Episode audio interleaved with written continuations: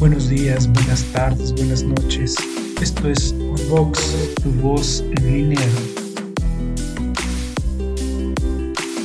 Educación, literatura, psicología y docencia. La cultura a tus oídos.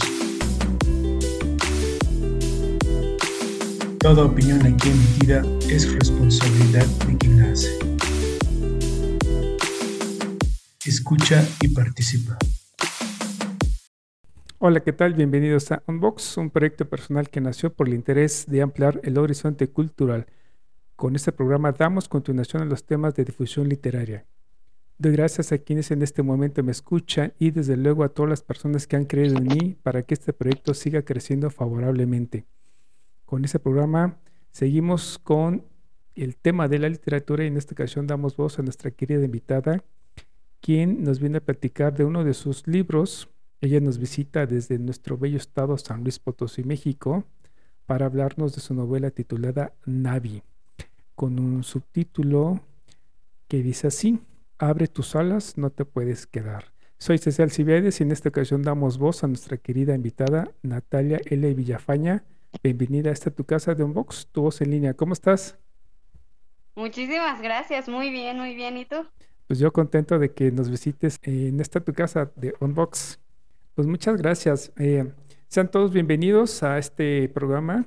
Déjenme presentar a nuestra querida escritora.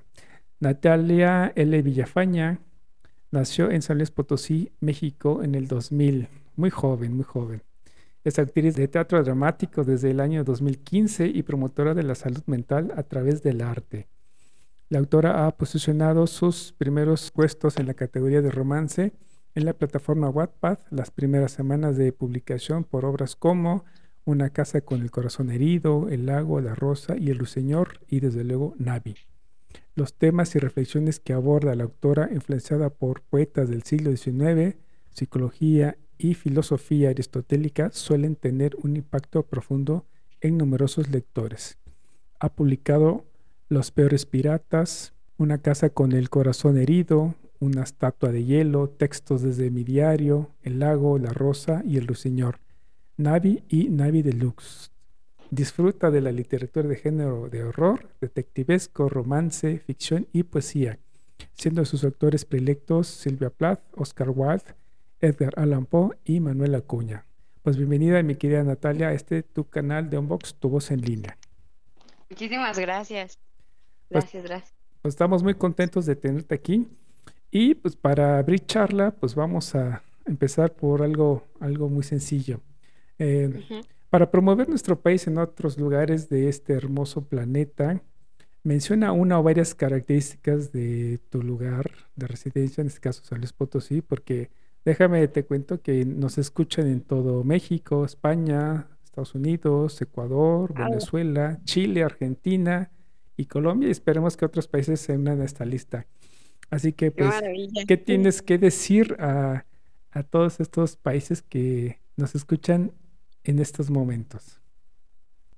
Fíjate que el lugar en el que yo nací, en el que yo vivo y he estado aquí toda mi vida,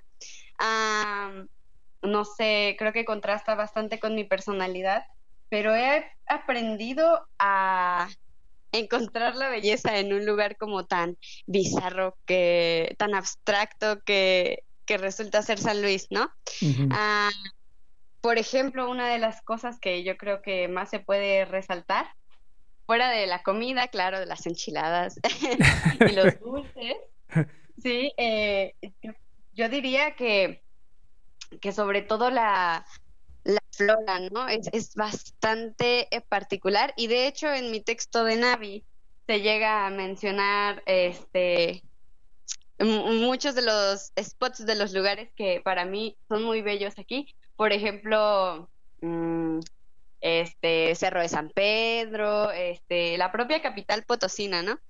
Y pues me, me parece un lugar muy interesante, ¿no? Porque al final de cuentas creo que hay lugares en la República donde, incluso aquí, donde el, clima es bastante específico, ¿no? Por ejemplo, si te vas a la Huasteca, sabes que va a ser un calor todo el tiempo. Pero aquí, por ejemplo, en la mañana sales abrigado, en la tarde ya te estás asando y en la noche está lloviendo con granizo. Entonces, no sé. me parece un lugar como bastante interesante, San Luis, la cultura también, creo que como somos justo paso de muchos otros estados y demás, de repente hay bastante variedad, hay personas de todos lados, de muchos países, y eso yo creo que fortalece muchísimo a la cultura, ¿no? Hasta en las palabras que utilizamos. A ver, una palabrita, por ejemplo. Bueno, no sé, o sea, por ejemplo, ahorita aquí no, no recuerdo una, ah. pero pero de repente tenemos como algunas que robamos como de otros lugares y no nos damos cuenta, ¿no? Como de Monterrey, eh, no sé, no, no, no tengo un ejemplo claro. Pero el bofo es el, es una expresión como que en realidad es usada como para ciertos sectores específicos, como para expresar así de no te creo. y, Sí, es muy del folclore potosino.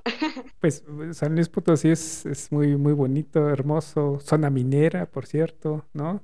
Mucha arquitectura, los pastes, eh, entre muchas otras cosas, ¿no? Pues para aquellos que me están escuchando en este momento, pues ahí está la, la invitación para que visiten San Luis, es un bello lugar de nuestro querido México y pues allá lo estaremos recibiendo. ¿Te parece? Sí. Claro, claro. No, no, pues ya, ya, nos adelantabas un poco que, que el ambiente eh, está impreso en Navi, ¿verdad? Antes de empezar con tu novela, ¿por qué decides escribir? O sea, ¿qué te dijo? Pues yo quiero escribir hoy. ¿Cómo te nació esta, esta curiosidad o este, no sé, hábito? Es muy interesante porque yo escribo desde que me enseñaron a escribir en la escuela. O sea, ah, qué padre. sí, tengo diarios desde los seis años, siete, no, desde los siete años. Entonces al principio era nada más mi vida, yo contando mi perspectiva de los hechos eh, y así, de, de repente, bueno, por mudanzas y eso he perdido ya como diez años de vida en diarios, pero sí tenía muchos, muchos y escribía y plasmaba eso. Después lo cambio en la secundaria a ya empezar a escribir textos cortos, cuentos y demás. Pero lo dejé por mucho tiempo precisamente cuando entro a la carrera. y la ironía es que yo entro a estudiar psicología, ah, que quería, sí, quería comprender mejor a mis personajes y quería hacer mejores personajes. Entonces, lo, lo chistoso que ocurre cuando entro a la carrera es que me despido, por decirlo así, de esos dos este, pasatiempos. En ese momento eran pasatiempos. Y, y los retomo hasta la pandemia en el 2021, justo muy complicado. Empiezo a actuar y yo presenté una obra que ganó unos premios y demás, pero fue muy extraño en ese momento, recibí muchos halagos, muchos reconocimientos a mi trabajo, que era lo que yo había esperado durante mucho tiempo. Y no me sentía completa, o sea, yo sentía que no, como que ya había terminado mi, mi momento ahí y que en ese momento ya no quería estar haciendo nada. Entonces me pierdo un tiempo y digo, ¿qué, qué voy a hacer ahora? Pues si no, si no quiero actuar, entonces, ¿qué voy a hacer? Y, y entonces uh, yo llevaba ahí como una novela que había aventado, pero en eso la recupero, pero también me sentía como bloqueada y decía, bueno, pues ¿por qué no puedo escribir? Pero justamente esto, e-, el año pasado se junta que a pues la persona con la que yo había estado enamorada desde la secundaria, pues sí, o sea, sufrí ahí un súper corazón roto. Y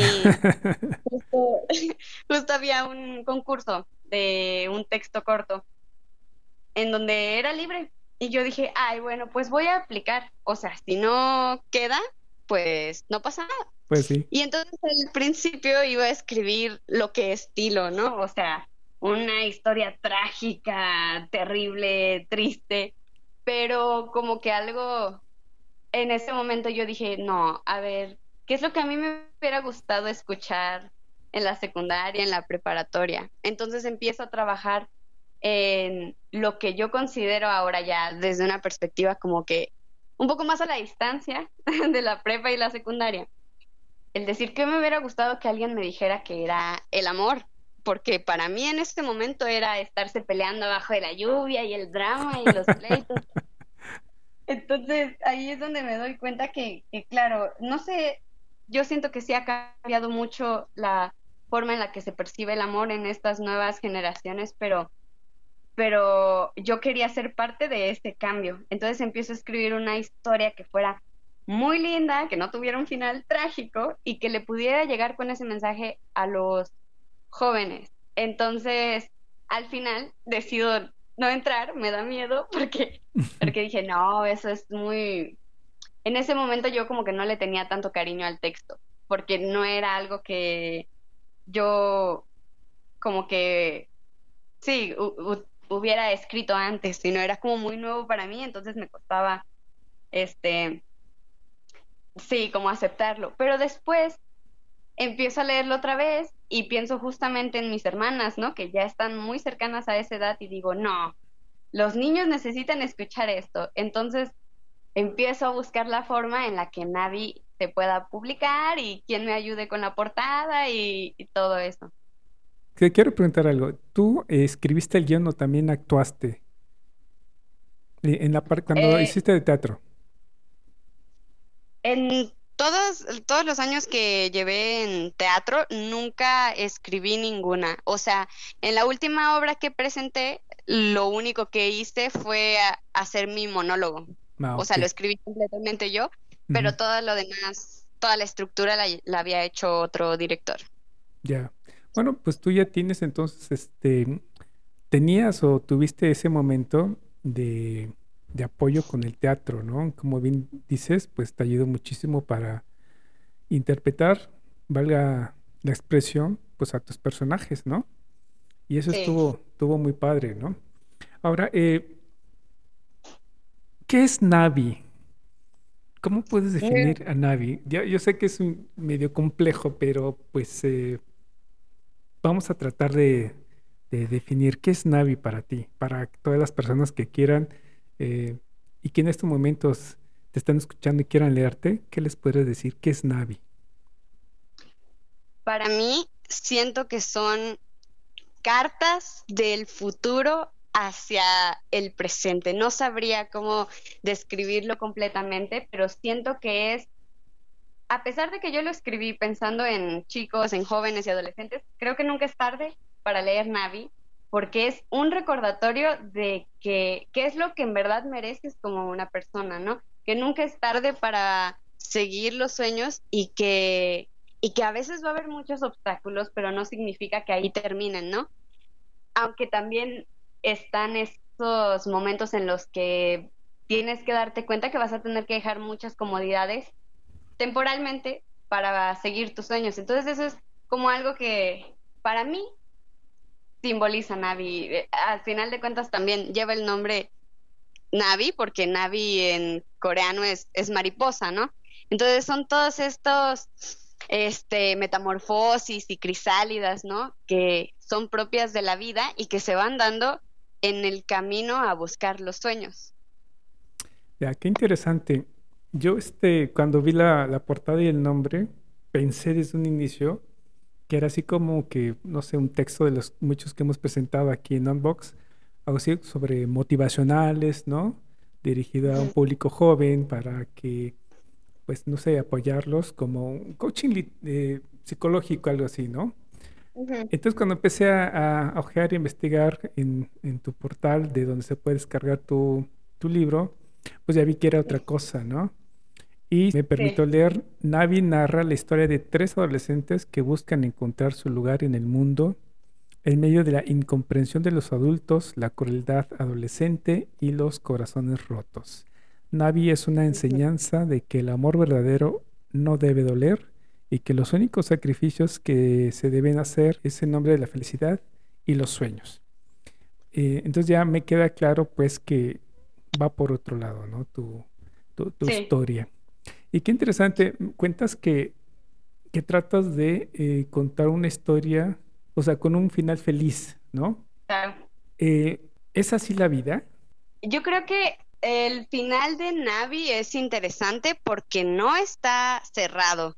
para mí no es un final triste porque, porque claro, no, es completamente diferente a lo que he escrito, pero creo que mis personajes atraviesan por muchas cosas que son muy fuertes para un adolescente. Yo sé que a lo mejor desde la perspectiva de un adulto es de, venga, o sea, es un corazón roto, no te embargaron la casa, pero al final de cuentas, en ese momento del desarrollo, de e, ese momento en el que están, para ellos sí es igual de fuerte. es que eso es lo que voy porque como adolescente, yo fui adolescente, pues de repente nos tocan cosas que, que ni siquiera son trágicas, pero la vemos así, oh no, este, el, mundo está en mi contra, ¿no? Eh, la vida no me quiere, ¿no? los padres nos odian, ese tipo de cosas. Por eso te decía que eh, cómo poner un final feliz cuando como adolescentes a veces, eh, y no quiero decir que sean todos así, pero como que generalmente los adolescentes tienden a ser como dramáticos, ¿no? En ese sentido. Sí, pues, pues sí, yo creo que eh, es, feliz en el sentido de que yo siento que eso es lo que ellos quieren escuchar ahora y lo que yo quería escuchar en ese momento. Feliz para mí es esperanza de que mañana va a volver a salir el sol y que mañana se puede intentar otra vez y que eso no acaba. Entonces, yo siento que la propia vida está en constante metamorfosis, está cambiando y cambiando y cambiando. Entonces, claro, hay momentos en los que no vamos a ser mariposas bellas volando por las praderas, pero creo que si hay algo que traté de dejar en el libro es decir que lo importante es el tiempo, la paciencia y el no rendirse, ¿no? Porque tenemos, claro, o sea, muchos ejemplos de personas este, que vemos alrededor, ¿no? Que se rindieron en el camino a lo que los hace felices. Y, y, que los hace felices no me refiero a lo mejor a ser un actor con muchos premios, sino simplemente a lo mejor al, al haberse casado con quien querían o haberse dedicado a diferente trabajo, la carrera cosas así. Entonces hay muchas personas que se, que se, sí, o sea, se, se me fue la palabra. pero sí, deciden no continuar o se no luchan por lo que, lo que desean en ese momento y es completamente válido, ¿no? Porque al final de cuentas pueden pasar muchas cosas en ese momento. Pero el punto es como no dejarnos ahí nada más, ¿no? Sino esperar a sanar y volverlo a intentar. Desde luego. Oye, pues tienes 22 años, ¿no? Sí, casi 22. Casi 22. En agosto. Pues déjame te digo que eres muy madura para pensar así de esa manera. Eso ya es como pensamiento de papás como yo, ¿no? Porque yo, yo, este, como papá, eh, pues me pongo a pensar, ¿no? Eh, ¿Qué le puedo decir cómo puedo orientar a mi hijo, a los adolescentes, y además, y además soy docente, entonces siempre estoy pensando en el porvenir de los chicos, en orientarlos, en todo ese tipo de cosas, ¿no? Y es, por eso te pregunto, estás muy joven como para andar en esos roles, y, pero qué padre, porque, porque sabes que mucha, eh, en nuestra adolescencia, nuestros, nuestros adolescentes necesitan eh, que piensen así, que sean positivos, ¿no? que, no se derrumben tan fácilmente. Y este libro creo que eh, les va a ayudar muchísimo porque está, como bien dices tú, lleno de positivismo, ¿no? Sí. Ah, pues qué padre. Eh, y hablando de ese público, entonces está dirigido a jóvenes y adolescentes. Sí, exactamente. Bueno. Yo, como una persona ya de 50 años no lo podría leer. Era, era justo lo que iba a decir, que Dime. Cuando, el momento en el que yo lo escribo, pienso en ese público. Pero ya cuando le doy varias leídas, yo digo, bueno, o sea, es que esto le sirve a cualquier persona porque nunca es tarde. Mm, me explico, porque de repente tenía esa plática con alguien de mi familia y eh, la persona tenía cerca de 50 años y y me decía que sí, que nunca había visto las cosas de esa manera, ¿no? Que nunca es tarde como para empezar otra vez y hacer las cosas que te van a hacer feliz a ti, porque normalmente es como de, bueno, ¿qué van a decir? O de, ay, ya estoy muy grande, ¿cómo voy a empezar a estudiar esto? o, o, ¿cómo es que dejo a mi pareja si ya llevo tantos años con él? Entonces, entonces yo en ese momento fue donde dije, ah, claro, o sea, se me hace que yo no estoy viendo el panorama completo de Navi. Navi no, Navi yo no creo que tenga un círculo cerrado a lo mejor de edad, yo creo que lo puede leer cualquier persona. A lo mejor lo que brincaría es que este texto, como lo pensé para adolescentes, no es tan rimbombante como otros que tengo, como mm, El Lago o, o, La Rosa y el Ruiseñor. Pero de ahí en fuera yo creo que cualquiera lo puede leer. Ya, sí, te lo preguntaba porque, bueno, para de entrada, para exponer que todos los textos que llevan impregnado este sello de positivismo, pues no hay edad, como bien dices, ¿no? Sí. No hay edad en la cual uno, y además es parte de la vida, uno tiene que aprender, uno va, nunca aprende hasta que deje este mundo, ¿no? Entonces, y, y, si es eh, a través de literatura como la tuya, con la cual tú puedes conectar con la gente de cualquier edad e inyectarles este, esta forma de ver la vida positiva, desde luego, pues qué padre, ¿no? Sí, sí, completamente. No, sí, qué, qué, padre, pues este. ¿Y cómo te nació la idea de escribir una historia como la que nos presentas hoy? Pues. Bueno, ya, ya nos ah, habías contado más o menos, ¿no? Sí, bueno, esto no lo, esto no lo había contado más que a mis amigos, pero toda la historia de Navi es, bueno, tiene obviamente mucha acción en momentos, ¿no?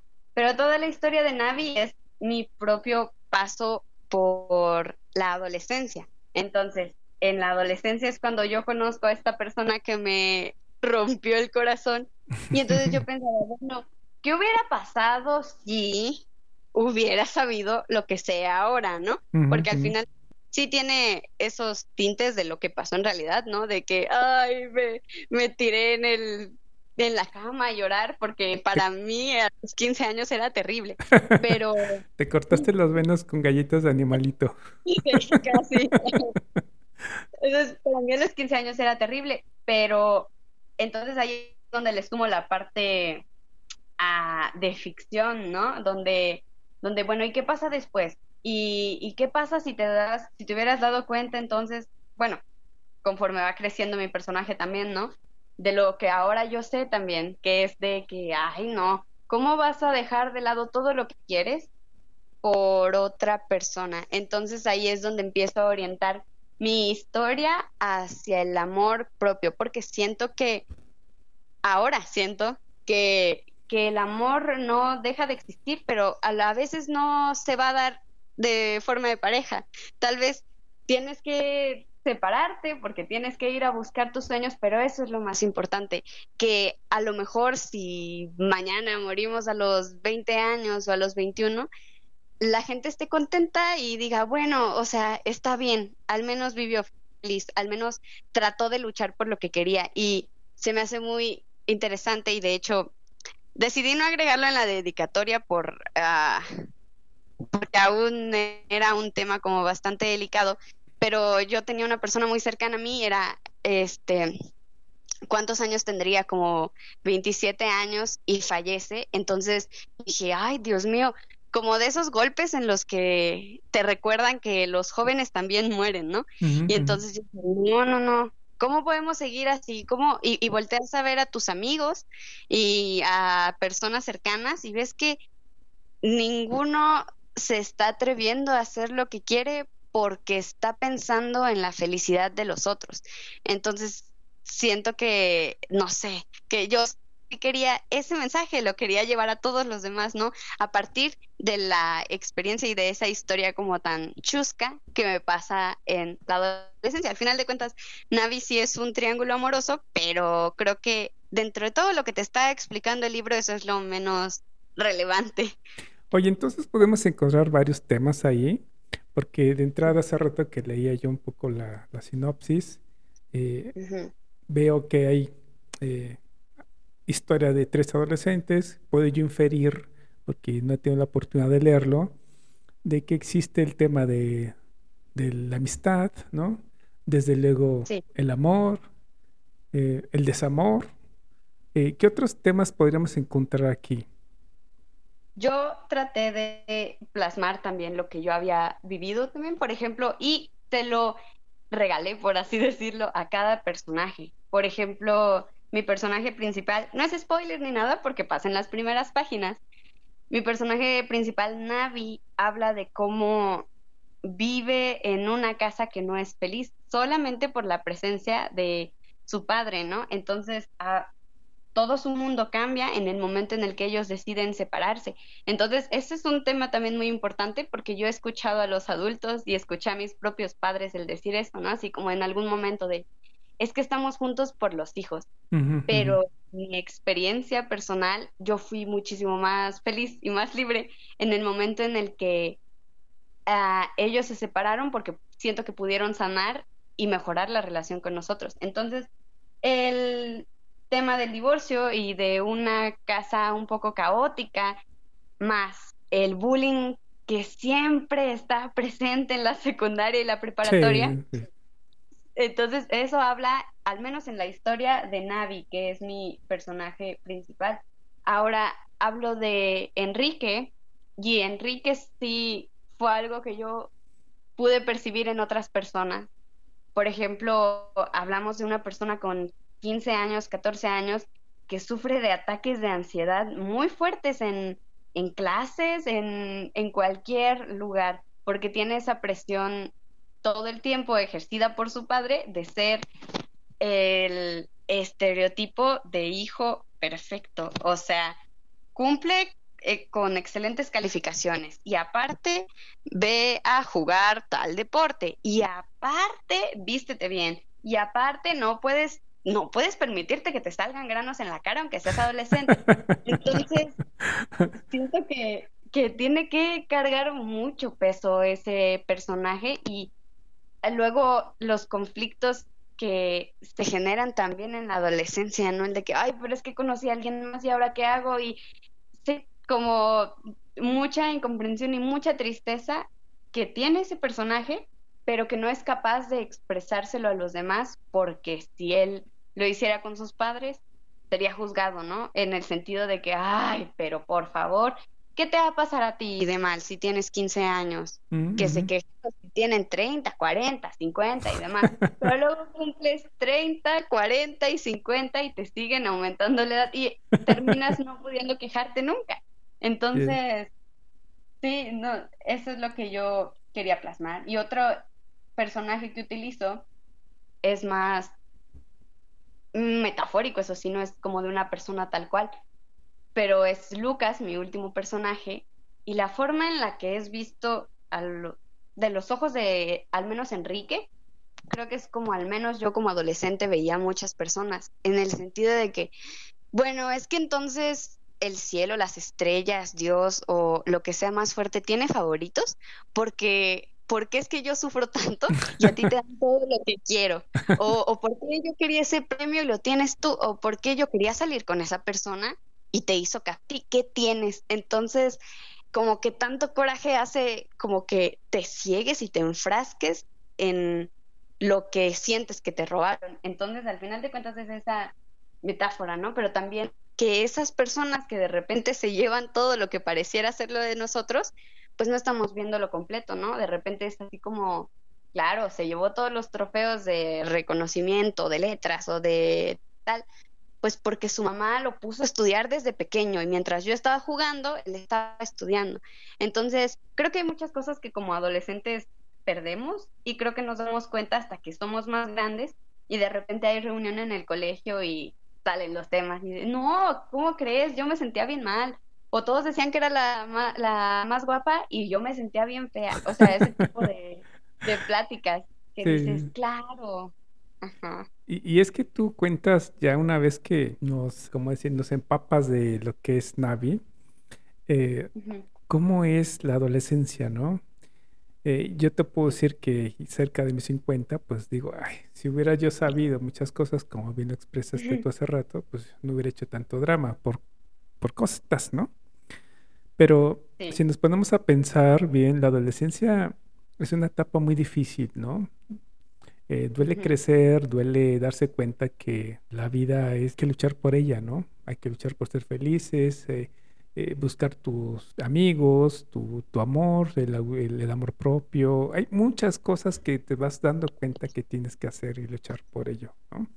Sí, sí, y, luego aparte se... Ay, perdón. No, no, dime, dime, ¿qué más?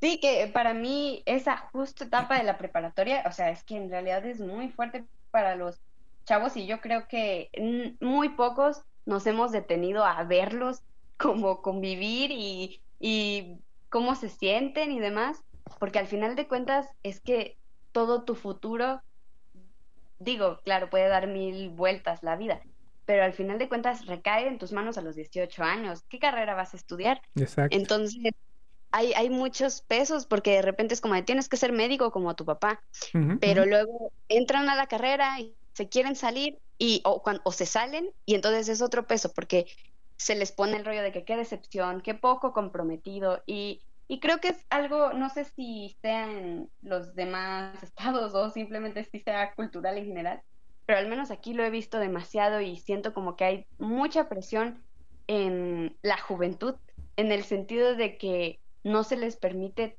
que, se sientan tristes porque no deben ser tristes y hay mucha vida todavía por delante, pero también es como de que cuando intentan ir a buscar lo que los hace felices, se les tacha de egoístas o de poco comprometidos y creo que es muy difícil.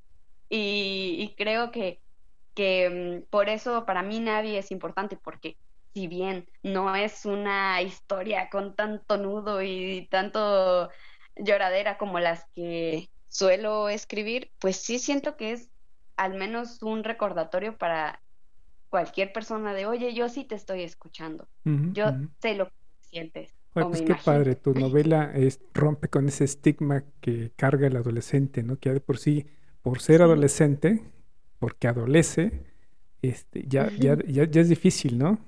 Fíjate que aquí en el programa llevamos temas de psicología para adolescentes y, y, sí, nuestro psicólogo nos ha dicho muchas cosas que por las cuales pasan los chicos y uno como docente pues se da cuenta de tantas cosas, tantos casos, si te contara que he visto en el salón, ¿no? y, son, son complejos, muy complejos, difíciles, pero qué bueno que haya literatura como la tuya que ayude a los chicos eh, a sobresalir, a tomar eh, camino en la vida, ¿no? Y que pues hay que luchar por ella, a final de cuentas. Y ya que estamos en esto, ¿qué te parece si te invito a que nos leas un fragmentito para que nuestros jóvenes lectores, nuestros jóvenes escuchas, quien seguramente están aquí este, en línea escuchándote, pues sepan de qué trata más o menos este, tu Claro, había, había recuperado dos fragmentos, pero justo tengo uno orientado a lo que redunda, redundado que es mi texto, entonces dice, Adelante. Sentía que ni Acuña podría comprender su sentir en ese momento, tan incomprendido como cualquier adolescente, tan cansado como un viejo, pero los viejos no lo comprendían. No debería sentirse así. Para los viejos no existe límite en cuanto a las cosas que los jóvenes son capaces de hacer, pero ¿cómo puedes lograrlo cuando voces te atormentan? El alma no deja de doler y de pronto tus sentimientos están en un idioma que olvidaste cómo hablar. Y ese es. ah, qué padre. Creo que también hay muy marcado en tu, en tu texto estas diferencias generacionales, ¿no? Que como bien dices tú, eh, si no sabemos nosotros como adultos acercarnos y tender lazos de comunicación y de comprensión hacia los adolescentes, esta ruptura se va haciendo cada vez más grande, ¿no? Y no permite esta sana convivencia entre adultos y jóvenes. Entonces yo creo que tu apuesta literaria da mucho de qué hablar y por ese, solo por ese evento, entre muchos otros, desde luego, pues ya tiene un valor súper agregado, cosa que me hace muy feliz presentar este libro en mi canal.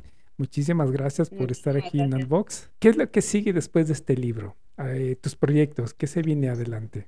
Pues en realidad creo que, voy a seguir explorando el, los géneros que ya conozco. Tal vez no, en este momento no estén en mis planes escribir algo como motivacional, pero sí dramas y novelas y en puerta tengo una nueva. Eh, aún, aún está, se está peleando el título, pero, pero igual, en este quiero hablar ahora enfocado a esta nueva crisis, que no es la adolescencia, pero sí es esta crisis de los 20, ¿no?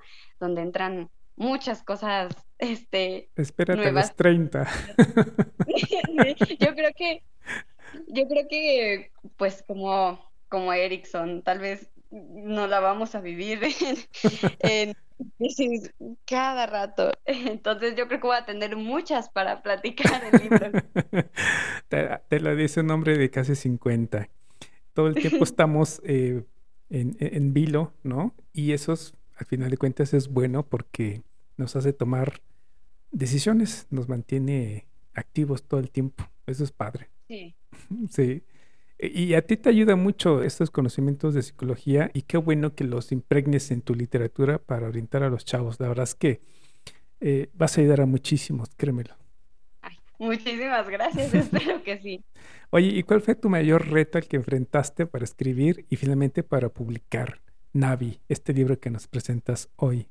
Mm, para escribir, yo creo que estaba cuidando mucho el, el poder hablar de lo que yo había visto, pero no meterme con la individualidad de las personas. en el sentido de que no iba a hablar tal cual de, por ejemplo, se había conocido a Susana, no iba a poner Susana, tal, tal, tal, tal, tal. y entonces romper completamente con su privacidad y demás. Entonces solamente el tomar la esencia era difícil. Y ahora, en ese momento, me sentía como muy triste y muy vulnerable. Entonces, para mí hubiera sido mil veces más sencillo escribir pues otro lago otro La Rosa y el Ruiseñor donde, donde hay mucha melancolía, porque al final de cuentas, pues bueno, ya tenía ese sentimiento ahí, ¿no? Entonces el, porque al final de cuentas, de, en algún punto del libro yo sentí como que no se estaba forzando la felicidad, sino simplemente no estaba ahí, pero conforme se escribía y se seguía avanzando, como que llegaba la esperanza y con la esperanza la felicidad que al punto es que termino Navi y digo, ah, pues sí, o sea, ¿por qué estoy triste si no se ha Sí, e, entonces para mí era así como de que, claro, o sea, yo estoy ahorita llorando porque está lloviendo, pero pues se me olvida que siempre vuelve a salir el sol, ¿no?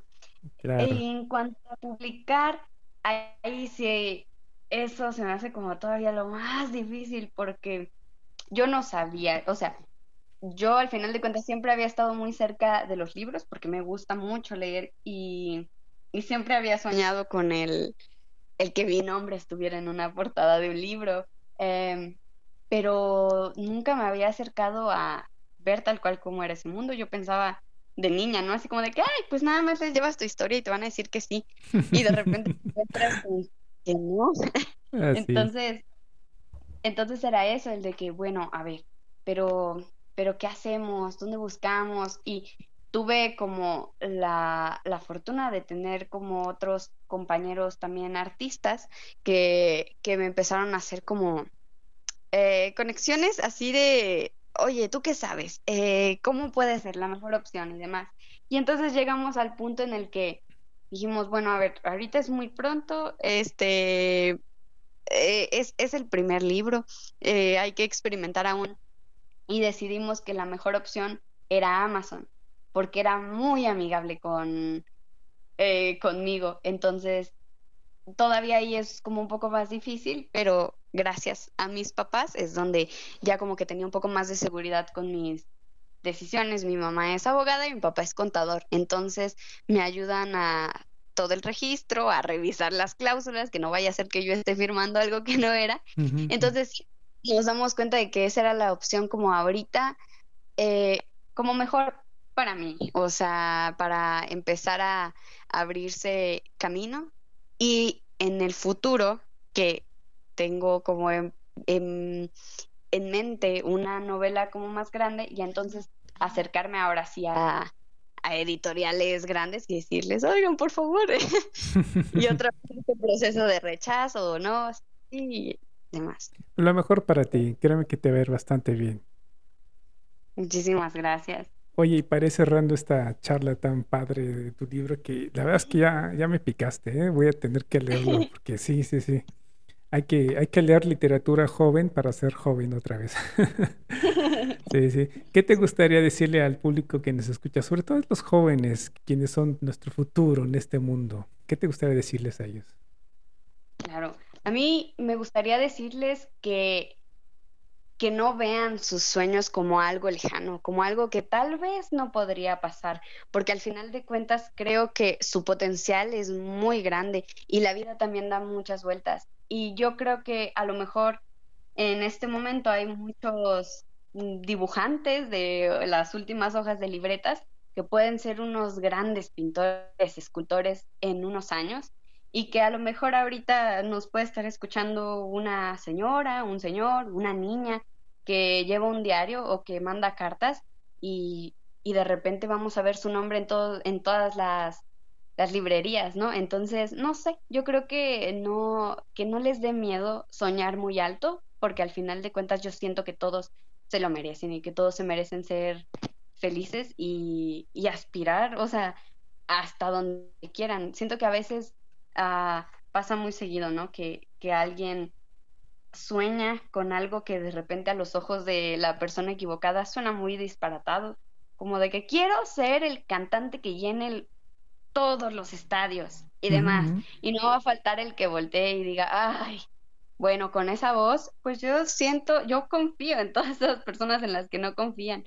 Y es de, bueno, con esa voz puedes seguir trabajando y después ser la persona que llene más estadios. Yo confío en el potencial de todas las personas porque yo no creo que los grandes artistas se hayan hecho en un día y de hecho hay muchos artistas que nosotros leemos ahorita que murieron y no lo fueron. O sea, yo por ejemplo digo mucho, tengo como una conexión muy, muy fuerte con Manuel Acuña, con Edgar Allan, con Oscar Wilde, con Silvia Plath y ninguno de ellos tuvo una vida en la que tú digas, ay, ellos sabían que eran los mejores, que estaban siendo un parteaguas, vivían en una casa de oro. Pues no, al final de cuentas creo que a veces ah, somos artistas para personas que tal vez ni siquiera han nacido y tal vez ni siquiera nos toque conocerlas.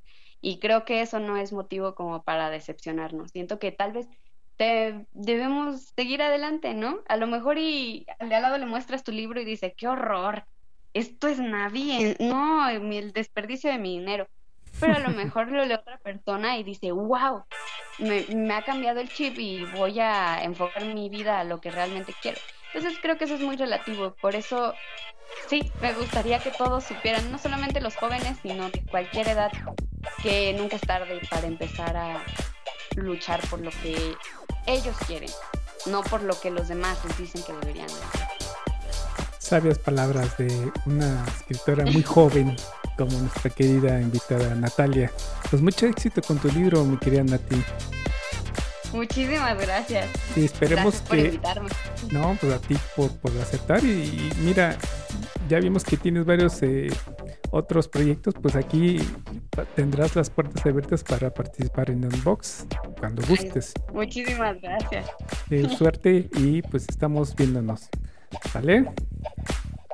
Los invito a visitar la página de Unbox, todos en línea, donde encontrarán su galería de libros, de los que, pues bueno, ya se mencionó en su semblanza.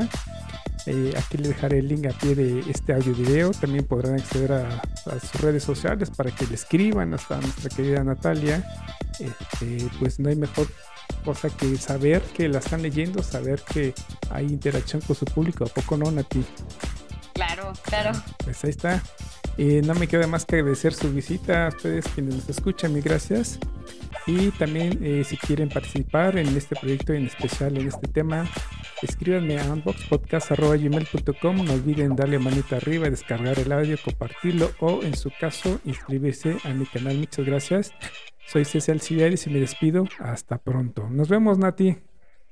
Nos vemos. Hasta luego.